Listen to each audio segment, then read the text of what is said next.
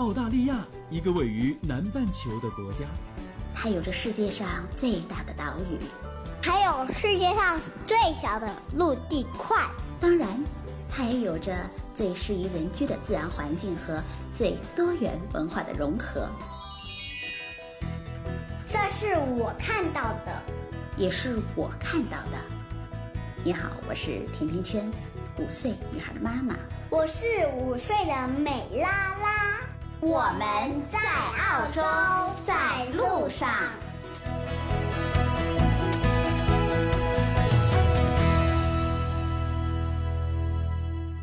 二零一八年五月，甜甜圈在澳大利亚的悉尼向大家问好。这是甜甜圈在澳洲的第一百一十三期节目。澳洲的小学放了两周的假，应美拉拉的要求，我也休息了两周。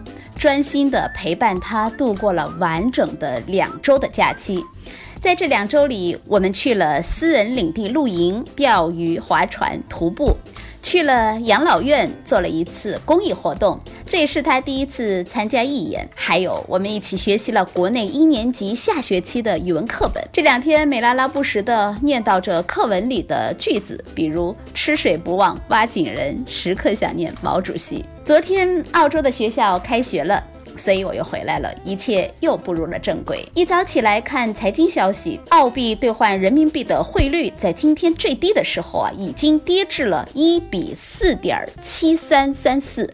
记得上一次出现这个数值还是在二零一六年的五月份。从澳币兑换人民币汇率的走势图来看，现在澳币汇率确实已经接近了两年内的最低。在过去的十年间，澳元兑换人民币的最低汇率是四点二七。这一特殊情况是发生在二零零八年全球经济危机的特殊环境当中。经济学家们继续发布着对于加息开始的预期，市场普遍认为储行会在二零一九年的第一季度加息，这也就意味着未来澳元还可能会持续走低。今早在澳元狂跌的消息出台之后啊，澳洲的财政分析师就表示，澳洲的消费指数，也就是我们常说的 CPI，是近期唯一将会影响澳元止跌的因素。而今天的中午发布的澳洲全国 CPI 指数维持在百分之一点九。换句话说呀，澳洲的经济还是跟以前那样，既不倒退，也没有显著的进步。在如今美元大不走的时代，注定。继续拖了后腿。对于咱普通人来说，澳元贬值的好处最直接的就是可以省下不少钱，比如生活费。在国外生活各个方面的开销当中，生活费一定是其中最大的一项。有统计啊，一个墨尔本的家庭平均一周的生活开销是。一千五百一十七澳币，那么其中一半就花在了吃住、交通、健康、水电煤气单这种根本就没有办法去节省的基本生活费上。那么趁着澳元暴跌的机会，可以赶紧换一波，似乎可以省下一笔钱哦。再来看看学费，澳元汇率下跌，对于不少中国留学生来说，真的是。好消息，毕竟啊，每年的澳洲学费是在以百分之十的速度来上升的，汇率下跌，直接就可以省下一笔钱。当年澳元兑换人民币的汇率还有过高达一比七的时候，澳洲的学费真的是越来越高了。就拿新南威尔士大学的会计专业来说，二零一七年的研究生的学费啊。已经上涨到了四万三千一百八十澳元。按照前段时间五点二五的汇率，学费要付二十二万六千六百九十五元，而现在只需要付二十一万八千零五十九元。那么足足啊省下了将近一万块钱，还可以来一次旅游了。还有就是大家都很关心的投资买房。那最近啊就有房产中介核算了一笔账，如果近期打算投资购房，那么几乎可以省出一套公寓首付的费用。现在的澳洲不少的独立屋的中位数已经突破一百万澳元了，按照五点二的汇率就是五百二十万人民币。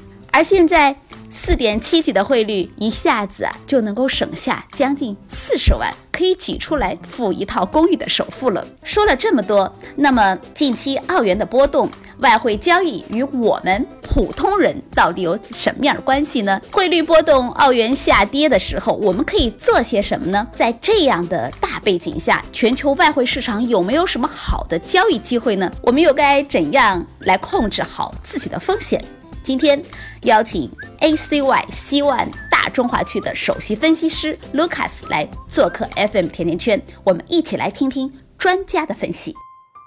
好，你好，Lucas，请给大家打个招呼。Hello，大家好。Hello，主持人你好，我是卢卡斯。卢卡斯，现在我就想先请教你啊。其实很多朋友们在提起外汇交易的时候，会觉得这个似乎离我们的生活好像蛮远的。给大家说说外汇交易和普通人之间的关系是怎么样的？好的，那其实外汇交易啊，我们简单来说就是一个国家的货币和另外一个国家的货币去进行兑换。那比如说我在中国想要去美国旅游的话，那我把手中的人民币兑换成美元。那其实就是一个很简单的外汇交易的过程啊。那我再举个例子来讲，其实六年前我刚刚到澳洲的时候，澳元对人民币的汇率差不多是一比七，但是现在的汇率只有差不多一比四点七七这样。那汇率会有不断的有所变动，那么我们就可以在其中找到很多的投资机会。其实通俗来讲啊，外汇是世界上体量最大的交易，每天的成交量也是达到五点三万亿美元。那这个成交量的话，其实我们投资者可以有一个概念，或者可以跟股市有所相比较啊，基本上都是超过几倍的一个大的体量。那和其他金融市场不同啊，外汇市场没有具体的地点，也没有中央交易场所，而是通过银行和企业以及个人间的电子网络去进行交易的。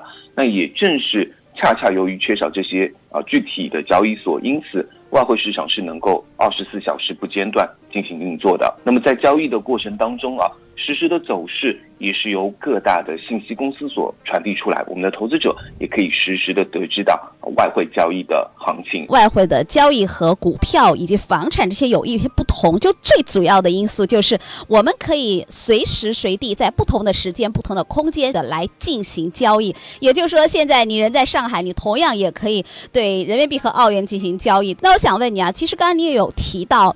在六年前你来到澳洲的时候，人民币和澳币的这个汇率是一比七，澳币价位很高啊。但是近期我知道，近一两个月来，尤其是上一周，澳元这个波动也蛮大的，到了四点五到四点七、四点八这样一直往下，也据说已经是二零一五年以来的一个较低的点了，对不对？对，没错。你怎么样看待近期这个人民币与澳币之间的这种？波动呢？好的，那其实最近大家有看新闻的话，应该都知道啊，中国和美国就有一个贸易战之间的冲突。嗯，那其实这个事件的话，对于澳元的影响是非常非常的大的。我我来简单跟大家说一下啊，由于中国是澳大利亚最大的客户啊，大家都知道说澳大利亚是大宗商品的主要输出国，那么美国相对于澳大利亚来说的话，就是最大的投资国，所以近期中美贸易的摩擦也会使得澳大利亚左右为难啊，或者换句话说，使得澳元左右为难。那个人认为的话，澳元对于现在这样的事件出来的任何变化都会变得十分的敏感。那中美贸易局势的紧张也会使得澳元下行的风险继续加大。那么我们近期啊，也可以从走势图里面可以看出，澳元其实对主流的货币对啊，像人民币、像美元都开启了加速下行的走势。那也是预计。在未来啊，如果中美贸易战情势有所缓和的话，很有可能澳元的跌势会有点企稳。那反之的话，可能会继续有下挫的可能。那前面也提到了，作为大宗商品的主要输出国，那中国经济增长的步伐也会对澳元产生非常直接的影响啊。因为澳元是追踪铁矿石价格的主要大宗商品的货币。那如果说中国的铁矿石需求出现了一定的回落，那么也会对澳洲的经济产生一定的影响。就刚才我记得您有提到啊，澳元还有可能往下行，也有可能持续的停止下行。那现在在这两年来比较低的汇率的时候，我们可以做些什么呢？好的，那前面主持人也是提到了啊，目前的话，澳大利亚也是处于一个低利率的大环境当中，并且我个人也是判断，至少在未来六到十二个月之内，澳联储还将会继续保持创纪录的低利率不变。啊，那在这样的一个大背景之下，那澳大利亚的债券今年的表现其实是优于大多数的发达国家的债券的。在这边的话，也是回答主持人的这个问题啊，在低利率的时候，其实我们的投资者可以稍稍的去关注一下债券市场。那么从近期的表现来看呢，澳大利亚十年期的债券收益率是百分之二点八四，只比美国十年期的债券收益率低了十七个基点。那么在过去五年啊。呃，拿澳大利亚债券和美国的十年期的债券相比，平均的溢价是六十八个基点。所以对于今年来说的话，澳大利亚债券市场的表现是尤为突出突出的。那相对来说，债券市场也将会是一个对较为稳健型的投资者啊，也是一个比较合理的投资的渠道。那另外啊，像外汇交易的话，同样也是一个不错的投资渠道，但是可能会对于我们。啊，比较愿意接受风险的投资者啊，会是一个比较好的选择。那我们都知道，这几年澳元都处在一个大的下跌周期当中啊。那么在外汇市场中选择看空澳元，或者去进行一些多元化的配置，比如说呃多配置一些人民币或者美金，这样也能有效的去规避在低利率时代本国货币持续下行的一个风险。还会往下跌，那是不是意味着我们现在就开始等待，还是要开始行动呢？呃，主持人这个问题也是非常的棒啊。好的，那前面提到的，对于债券市场来说的话，其实我们的投资者就可以马上行动起来了啊。那包括外汇交易的话，也是。因为外汇交易也是瞬息万变，投资的机会也是特别的多。我们投资其实不分时候啊，不分时间节点，不会说澳元已经跌了两年，是不是现在已经跌到一个低谷了？对，好多人会想着我要找到这个谷底，然后我再行动，这样我的收益会更大。对，没错。其实很多投资者都会有一个幻想啊，就是说一段行情出来之后，我想从鱼头吃到鱼尾，嗯，然后买在最低啊，抛在最高。那其实。呃，很少很少有这样的投资大师能真正的操作到这样。那其实，在一段的行情当中，我们能够把握住一小段啊，其实对于我们自己个人的理财或者投资来说，就已经是非常的完美了。那毕竟我们大部分的投资者并不是专业去关注到金融市场，我们的时间精力也有限。那只是当趋势出来的时候，我们投资者顺势而为，跟进操作。那我想。这样子会对我们普通的啊民众老百姓都会是一个比较好的选择。所以，按照您的观点，现在在澳元下行的过程当中，我们是可以选择出手开始行动了。对的，没错。刚才你也有提到啊，今年三月开始啊，美联储进行了加息。那么，在这样的整个全球的大背景之下，全球的外汇市场有没有什么具体的好的机会呢？可以给大家分享一下。那前面也提到了，其实金融市场瞬息万变啊，包括外汇市场也是二十四小时不间断去进行交易的。那其实每天都有很多的交易机会。那其实跟大家稍微梳理一下啊，近期或者说今年整个啊经济面的宏观的大背景之下，美联储加息之后啊，其他的一些货币或者说其他的一些交易商品，我们该如何去选择？那近期美元上涨的势头还是非常的猛烈的啊，包括可以看到。上周的走势，美元是连续的上冲。大家可能会觉得说，因为美联储的加息，所以才会导致美元的强势上行。但是在这边的话，我会打上一个问号啊，甚至可能觉得美元会面临阶段性的见顶啊。为什么？首先，美联储曾在去年，也就是二零一七年，先后加了三次息，但是去年的话，美元一共下跌了有百分之十。那再往前，二零一五年、二零一六年。美联储也曾经加过息，但是美元也都是保持着一个下挫的态势。那今年二零一八年的话，美联储还会有三次的加息预期，并且在三月份的时候已经加了一次。那么真的会打破这四年以来的历史惯性吗？我觉得并不见得啊。所以很有可能美联储加完息之后，美元还是会继续的下挫。那尽管说短期有所上涨，那未来还是会开启一个下行的走势。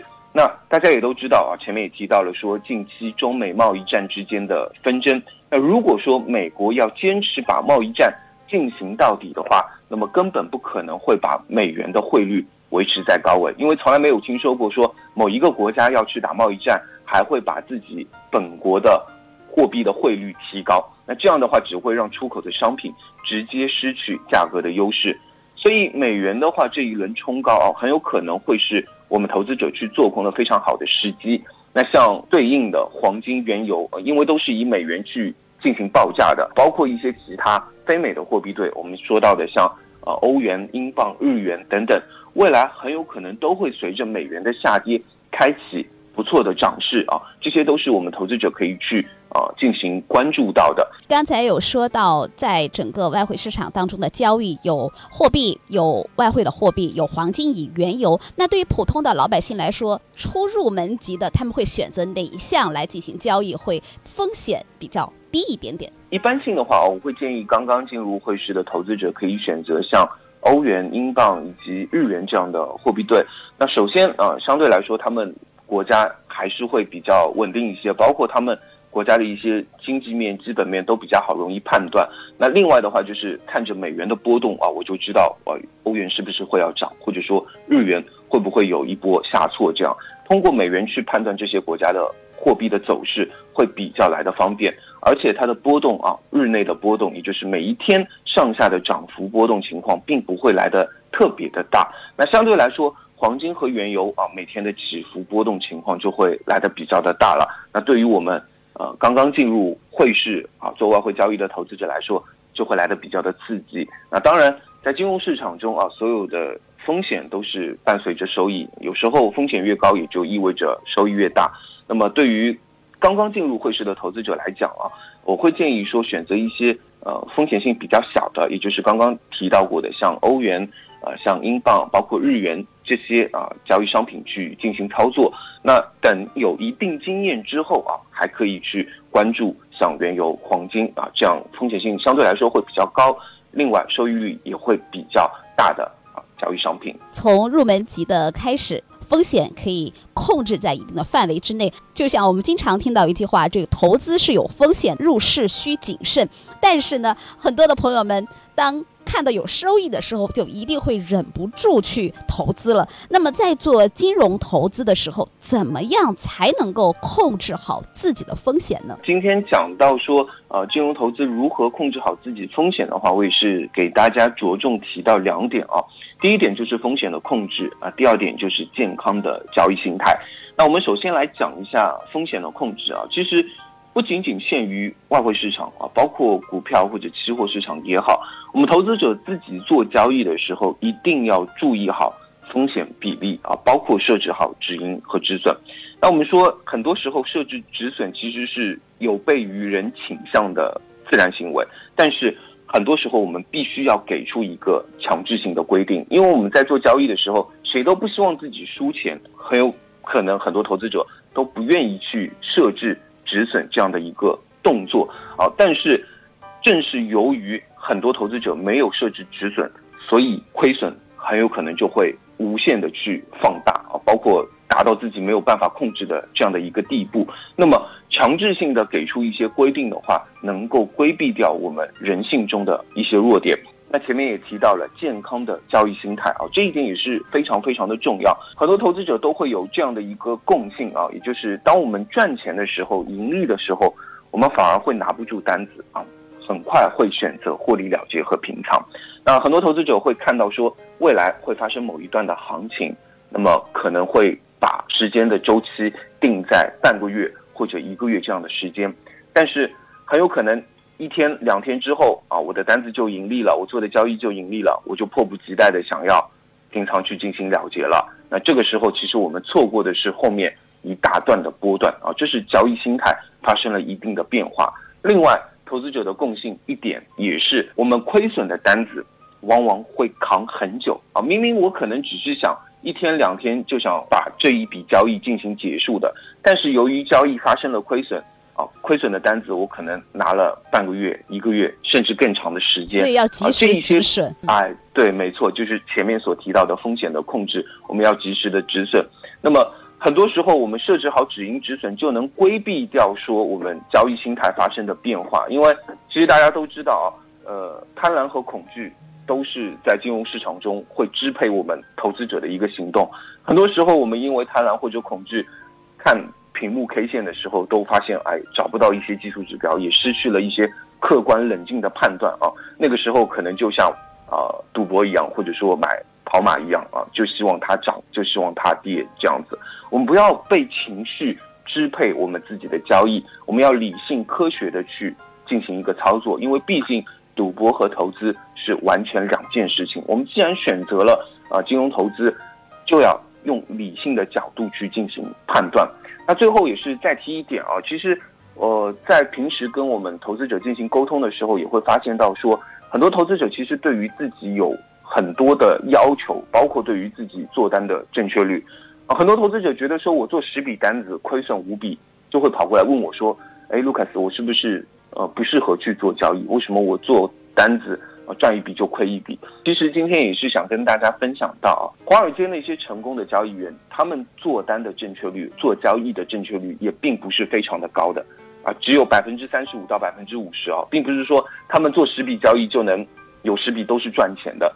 嗯，他们的成功并不是说，呃，由于成功的预测到了价格的变化，而是说。控制赚钱交易的规模远远大于亏损的规模啊！什么意思？就是简单的来说，我做十笔交易，哪怕我有七笔交易都是亏损的，但是我七笔交易我只亏损了一百美金，但是我三笔交易我就能盈利一千美金。那么总体来说，我还是盈利的。那这样子我才能在金融市场中啊长久的去生存下去。所以很多投资者并不要过于的苛求自己，说我做单的正确率一定要保持在多少。而是说，我控制住赚钱的规模，一直大于亏损的规模。嗯，所以这个投资的心态非常的重要。那最后啊，我也想请 Lucas 给对于一些刚刚进入金融市场的一些投资者，是否能够提供一些专业的建议，来帮助他们提升交易水平呢？好的，那也是给各位投资者一个小贴士啊。那其实交易日记是能够帮助我们投资者提高交易水平最佳的。工具啊，并且还能够控制风险。投资者需要记录下来的是所有的交易，包括为什么去执行这些交易。那这样的话，其实也能有效的去规避掉一些无谓的过度的交易。那在此之后的话，我们也可以对这些交易进行回顾和评估，来调整未来的策略。那有些单子我们亏钱了，我们要知道说，哎，我为什么这笔交易没有做好？那有些单子我们赚钱了，那我也要知道说。哎，为什么这笔交易我能够赚钱了？未来我是不是还能用同样的方法去进行交易？交易日记的话，能够帮助我们投资者很多，而且是短时间快速的啊，帮助到我们投资者提升我们的交易水平。那其实对于很多新手投资者的话，在我们 ACY 希望啊，就能获得很多全方位的培训的课程。那好，谢谢 Lucas 今天给大家分享到关于。外汇交易和健康理财的话题，我们会在后续的节目中继续邀请 Lucas 来给大家科普相关的知识。谢谢 Lucas。好的，谢谢主持人，谢谢大家。今天就到这里了。如果你对澳洲的留学、移民、置业、投资、吃喝住用行有话要说，可以在节目的下方直接点击我要评论，或者加甜甜圈的微信，就可以给我留言互动了。甜甜圈在澳洲给你说我看到的、听到的、经历着的和感受到的。我们。下期再见吧。